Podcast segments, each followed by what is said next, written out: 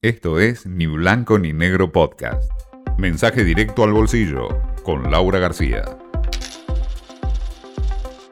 ¿Cómo podía empezar mayo? Y con aumentos. Eh, desde prepagas hasta empleadas domésticas. En el caso de las prepagas, por ejemplo, tenemos dos tramos, uno de 4,5% y otro de 5,5%.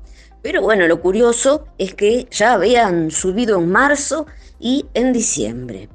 Tenemos aumentos promedio de 12% más o menos para los colegios subvencionados de la provincia de Buenos Aires y mm, sube el, GNC 18%. Esto no impacta tanto en el IPC, índice que recoge los precios minoristas, pero sí mata a todo lo que es el movimiento logístico de la industria.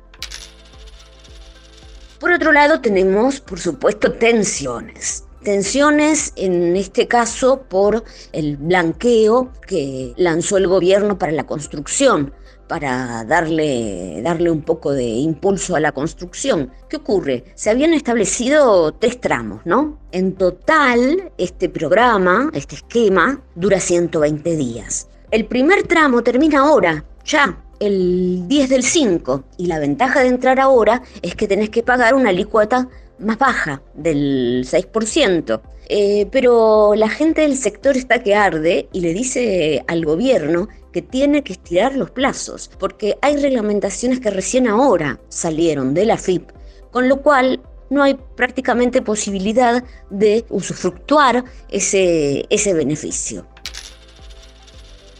Y bueno, y después para hablar un poquito del dólar, muchos rumores hubo la semana pasada, terminó muy calentito mm, el dólar, el blue en la City, eh, no solo el blue, también el oficial, tuvo que poner el Banco Central 100 eh, millones de dólares, tuvo que vender para bajarlo. ¿Cuál es el problema? Bueno, acá la atención es con el FMI, rumores, solo rumores, de esos que se escuchan por los rincones de los pasillos, dicen que podría alejarse Guzmán.